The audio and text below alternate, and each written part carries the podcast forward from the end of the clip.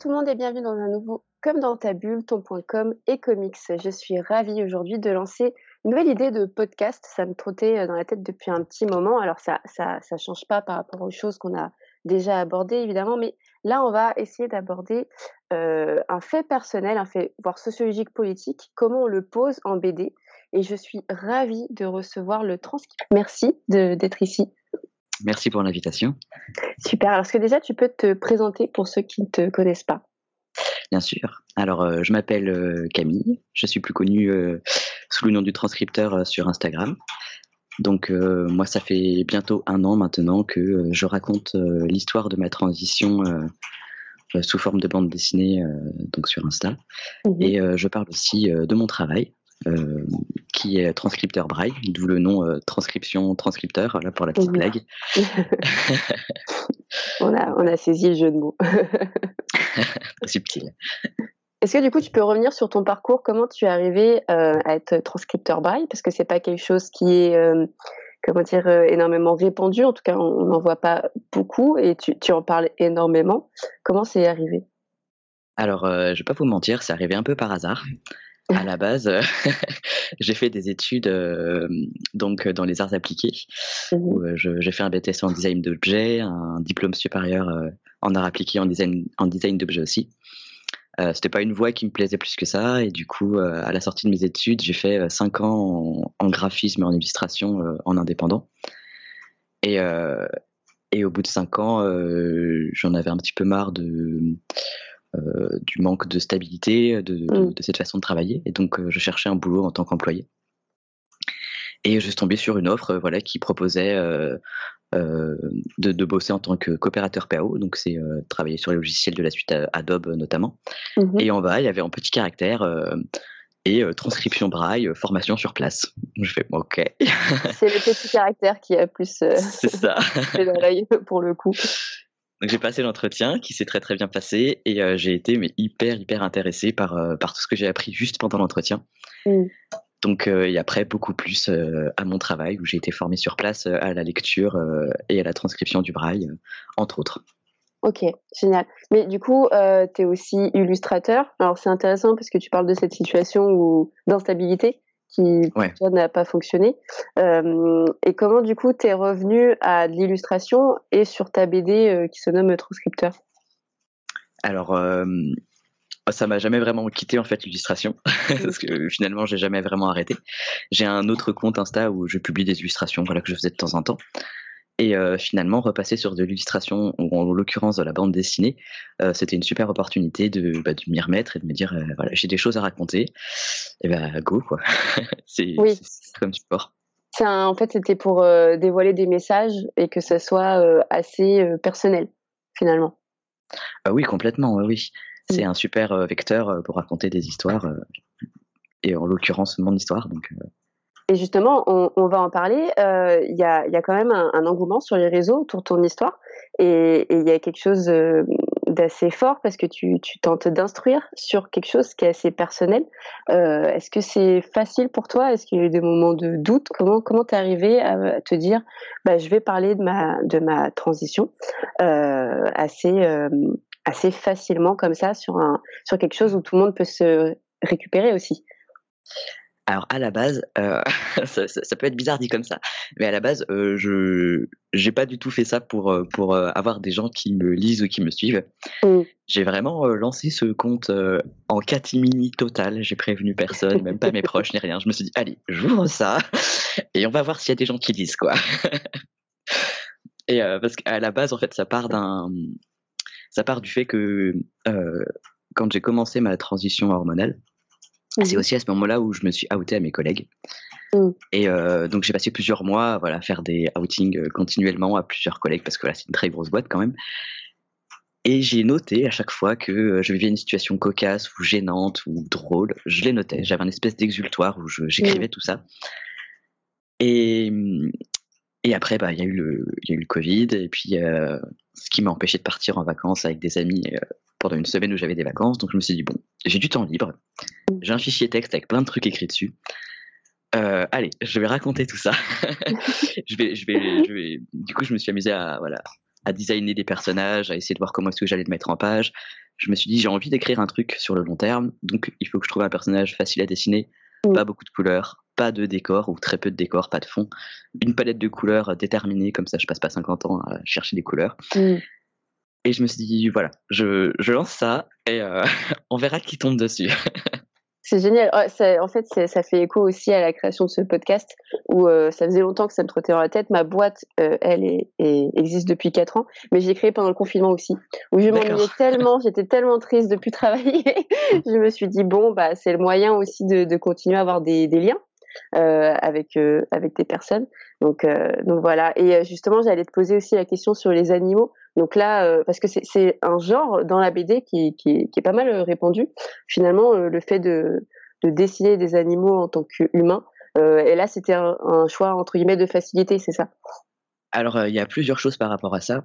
Je pense que la première raison qui m'a, parce que quand je regarde mes croquis de création de personnages au tout début, il y a un peu de tout. Il y a des humains, il y a des animaux. Mais je suis parti sur les animaux parce que je voulais surtout garder euh, un aspect euh, anonyme des personnes que je représentais. Puisqu'au début, je parlais quand même beaucoup de mon travail.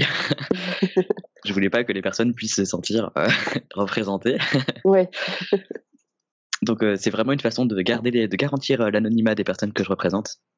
Même si beaucoup se, se reconnaissent finalement après coup, comme quoi. C'est vrai qu'on voit un petit peu, il y a peut-être des petits détails. Finalement, les gens se reconnaissent, je crois. ça n'a pas très bien marché.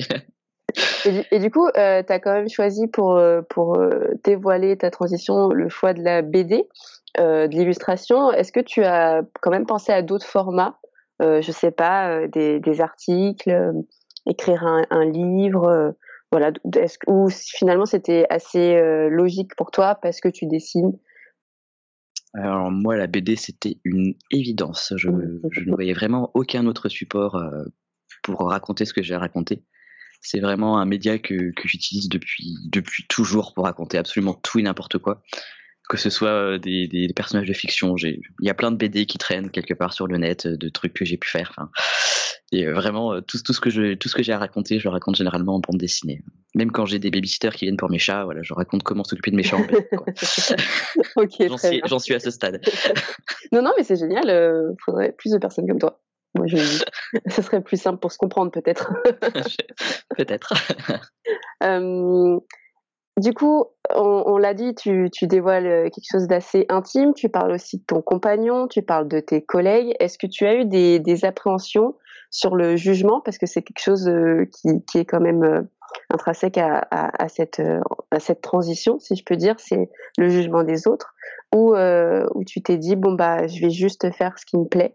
faire, faire passer des messages, ceux qui l'entendront, ok, ceux qui l'entendront pas, tant pis. Euh, le côté intime, c'est vrai que euh, ça me faisait euh, vraiment peur au début. C'est aussi pour ça mmh. que j'en ai pas du tout parlé. Mmh. C'est vrai que je, enfin, je dévoile des choses assez intimes, mais je pense que le fait que ce soit représenté, enfin en tout cas incarné par un personnage de fiction, ça apporte une espèce de distance. Mmh. J'ai l'impression de me sentir protégé entre guillemets par ce personnage parce que voilà, c'est lui qui incarne mes histoires, c'est pas moi directement. Et euh, comme c'est de la BD, c'est aussi un moyen de romancer un peu les actions et les souvenirs. Donc il y a un peu une part de vrai, il y a aussi un peu une part de romance. Je précise jamais vraiment euh, ce qui est pas ce qui est vrai ou pas, parce que finalement tout est tout est vrai, mais c'est aussi beaucoup romancé. Ça reste ça reste de la bande dessinée.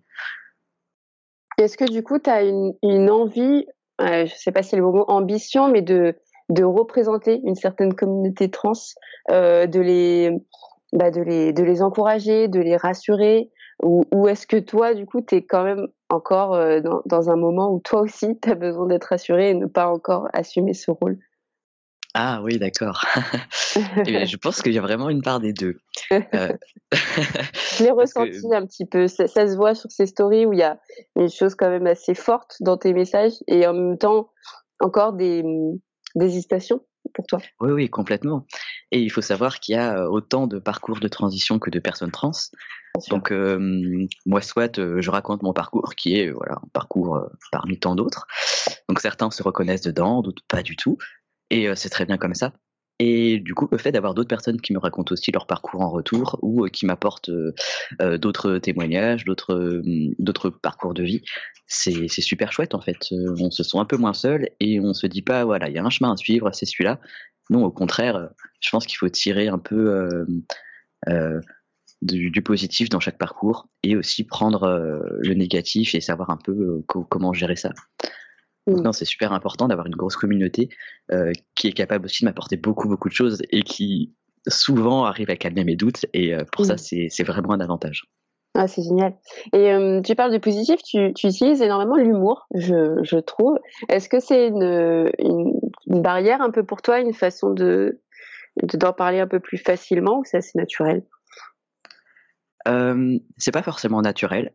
Mm mais j'essaye de l'apporter, euh, en tout cas à la fin de, de, chaque épisode, j'essaye au moins que la dernière case soit, soit drôle, soit détendre un peu l'atmosphère euh, sur un poste qui peut être un peu tendu. Voilà, la dernière case, si elle libère un peu cette tension, je trouve que ça fait du bien. Tu vois, c'est comme un bon mmh. repas à la fin, t'as envie de finir sur une bonne note. Avec le dessert, évidemment. Exactement. Génial.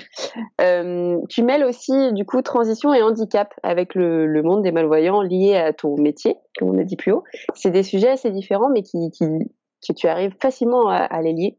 Euh, C'était une volonté de ta, part aussi de, bah, montrer cet aspect-là?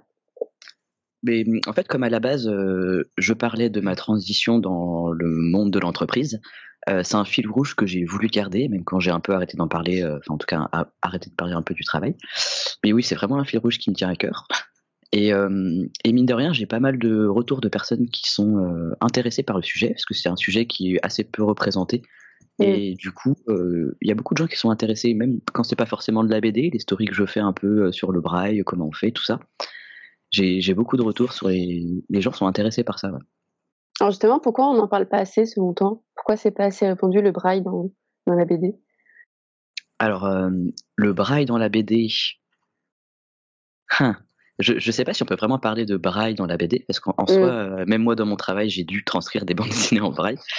et, euh, et, finalement, ça, ça passe vite à du texte au, kilomètre, quoi, ou de la description.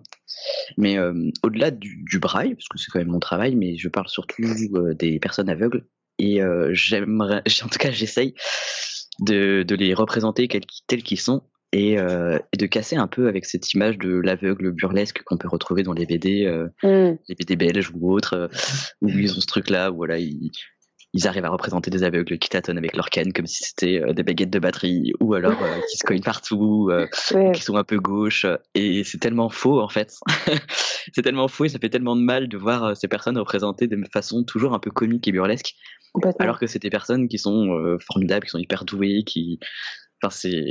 Voilà, donc si moi je peux leur apporter ça, ce sera toujours un plus.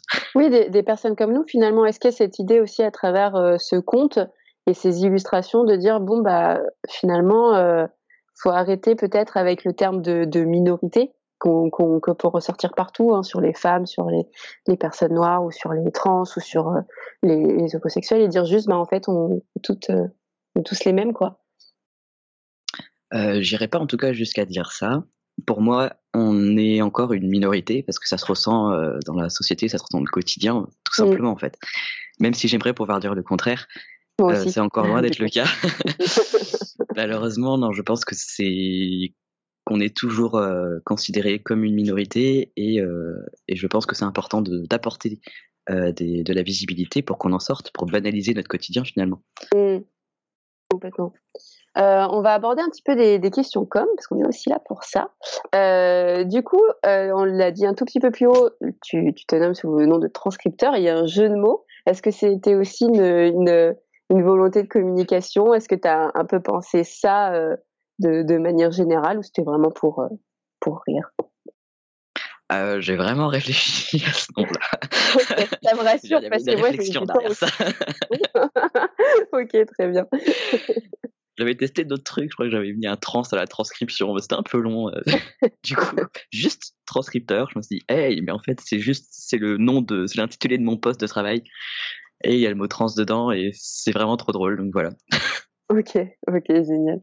Euh, du coup, ouais, sur la communication, tu es beaucoup sur Instagram. Euh, qu'est-ce qui te plaît le plus dessus? Et est-ce que tu, euh, tu as pensé à d'autres réseaux? Est-ce que tu as regardé, par exemple, des réseaux comme Twitch, où il y a énormément de dessinateurs, ou Twitter aussi, qui, est un réseau où on peut parler de, de nombreuses choses, ou Instagram, pour toi, était une solution directe?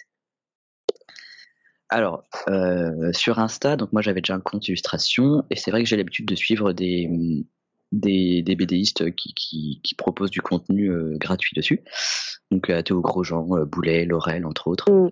Et tout plein d'auteurs comme moi qui sont pas connus, mais qui publient quand même des, des on va dire des, des productions. Et du coup, bah, ça, déjà, ça donne un super exemple. Donc on est là, ah, moi aussi je peux faire ça.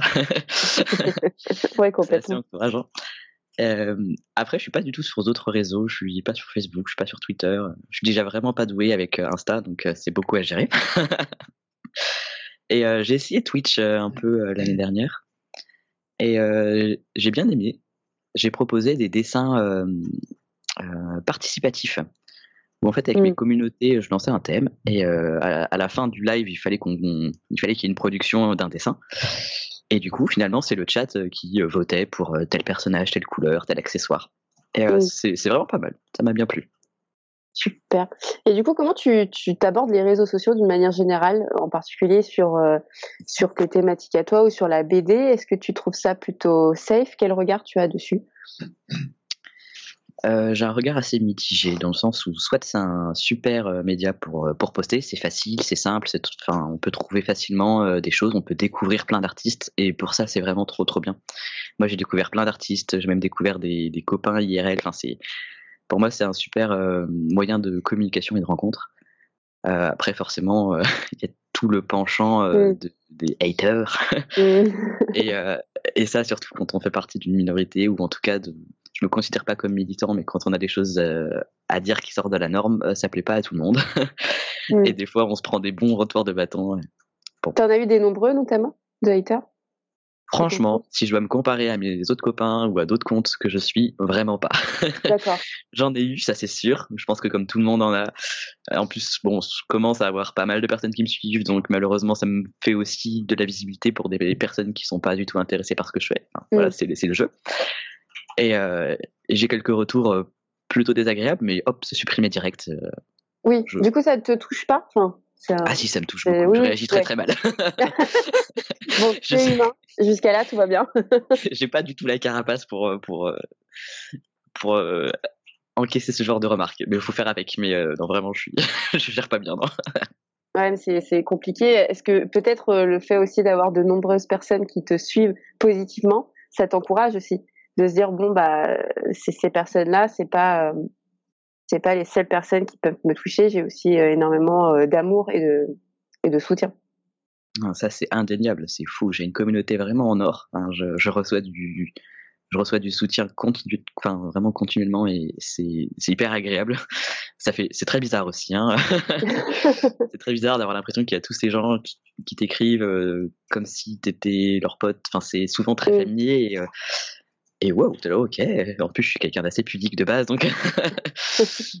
donc faut faire. Tu t'habitues un peu plus maintenant, parce que ça fait un an, c'est ça, que tu es sur. Euh, quand... Oui, oui, oui. Oui, constamment. Un peu mmh. Je sais pas si on s'habitue. C'est toujours aussi agréable. On s'habitue à avoir un peu plus de monde. Donc, euh, D'accord. mais ça reste toujours aussi agréable et aussi désagréable quand c'est négatif. Hein. oui, complètement.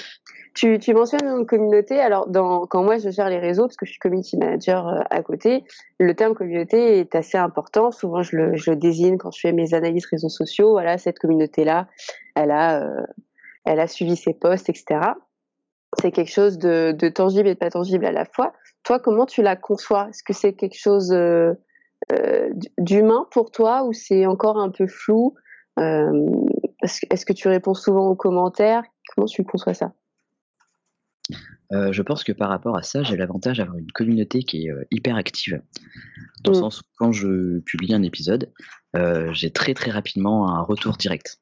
c'est des personnes qui vont commenter très très vite. et du coup, c'est hyper tangible dans le sens où, ok, je considère vraiment cette communauté, en tout cas j'essaye, comme des, comme des lecteurs et des lectrices ou des lectrices. Et, Et du coup, je me dis, voilà, je suis juste un auteur de BD. Voilà, ces gens-là reçoivent euh, un épisode. C'est juste des lecteurs ou des lectrices. J'essaie de pas me mettre plus de pression que ça en me disant, voilà, c'est juste des gens qui lisent une BD. Et après, il y a toute la partie des gens qui viennent te parler en message privé pour parler euh, de choses un peu plus intimes, comme la transidentité, comme peut-être le souci qu'ils ont avec leurs proches, etc. Et là, j'ai l'impression que c'est une autre casquette, quoi. Et euh, Est-ce que c'est là où, du coup, tu, tu mentionnais tout à l'heure le terme de militant?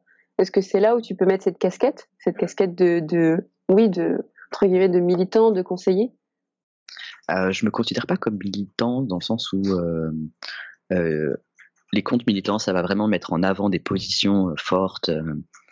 et moi, pas du tout. je, mm. je pense pas avoir les épaules pour ça.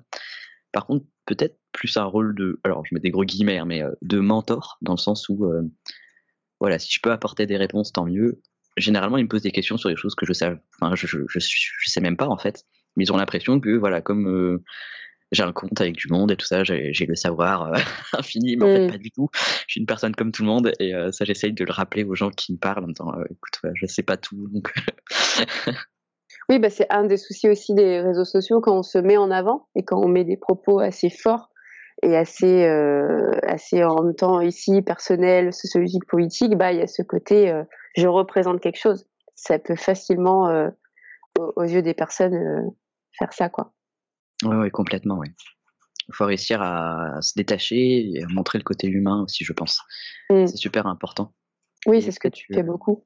Ouais. Et, et, le fait que je, je pense, alors je sais pas si c'est vrai ou pas, mais j'ai réussi à m'en persuader que comme je parle aussi beaucoup du, handicap, le milieu dans lequel je travaille, j'ai l'impression que les gens ont un peu plus de mal à m'attaquer. D'accord. Parce que, ouais, cette protection qui. qui ouais. Ou alors je reçois des insultes mitigées. Il y a des gens, des fois, ils me disent Hey, euh, t'as l'air d'être quelqu'un de super sympa et c'est trop bien ce que tu fais. Euh, mais par contre, les trans, euh, c'est des dégénérés. Ok. du coup, je suis la même personne. Comment on fait? Non, mais du coup, wow. un peu. ouais, wow. Non, mais euh, finalement, tu vois, quand on entend ce message, et encore, je pense que c'est loin d'être le pire. Il y a énormément de courage euh, que, que tu as eu quand même à, à lancer ces choses-là et à récupérer aussi tous ces messages. Euh, vraiment, je pense pas que ce soit du courage. C'est juste, c'est moi qui ai décidé de le faire. Et puis voilà. Je trouve qu'il y a des gens beaucoup plus courageux sur les réseaux qui parlent euh, beaucoup mieux que moi de la transidentité. Et je pense que ces personnes euh, font vraiment preuve d'un énorme courage. Je pense à Lexi, euh, qui est par exemple agressively trans.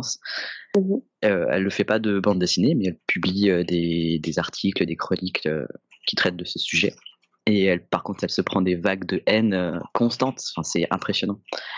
Donc je pense que ces gens-là sont beaucoup plus courageux que moi.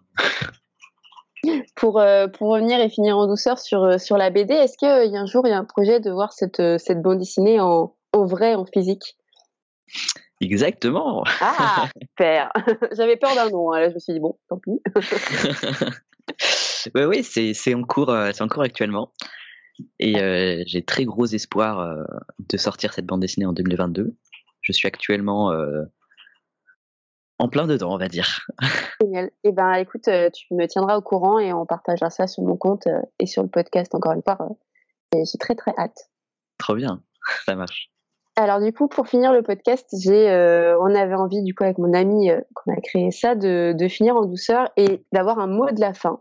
Donc la question du, du mot de la fin, c'est qu'est-ce qui te rend le plus fier?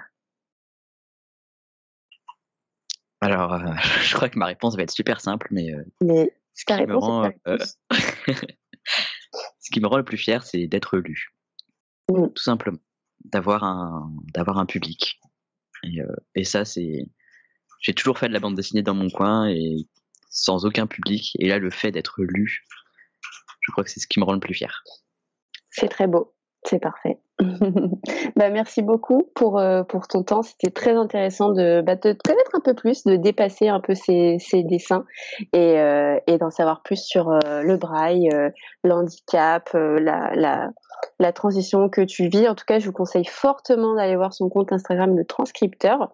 Je, voudrais énormément remercier mon amie Anaïs de m'avoir partagé ce compte, d'avoir travaillé avec moi sur, sur ce podcast. C'était très enrichissant. Et puis, je vous dis à bientôt. Merci. Merci. Merci beaucoup. À très vite. Et au revoir.